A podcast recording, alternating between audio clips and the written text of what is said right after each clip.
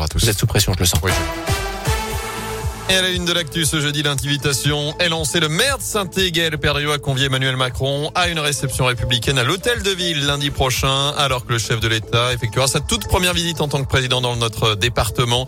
Il sera notamment à saint pour décliner son plan France 2030 présenté la semaine dernière, puis à Montbrison notamment pour évoquer euh, le dispositif cœur de ville.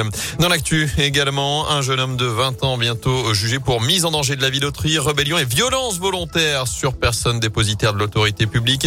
Il est accusé d'avoir agressé un policier lundi en fin d'après-midi dans le quartier de Solor à saint D'après le progrès, les fonctionnaires avaient voulu contrôler plusieurs pilotes au guidon de motocross et ont pris la fuite. Une course-poursuite s'est engagée jusqu'à qu'une voiture justement se mette en travers pour bloquer les policiers. Le conducteur a été contrôlé et il s'est rebellé avant d'insulter les forces de l'ordre et de frapper un agent à coups de pied dans le ventre. L'un d'entre eux a donc eu les côtes fracturées.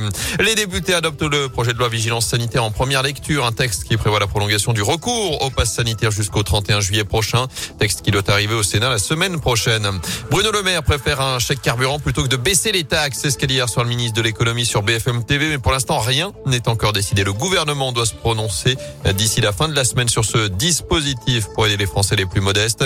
Par contre, la prime de 6 000 euros pour l'achat d'un véhicule électrique sera maintenue en janvier.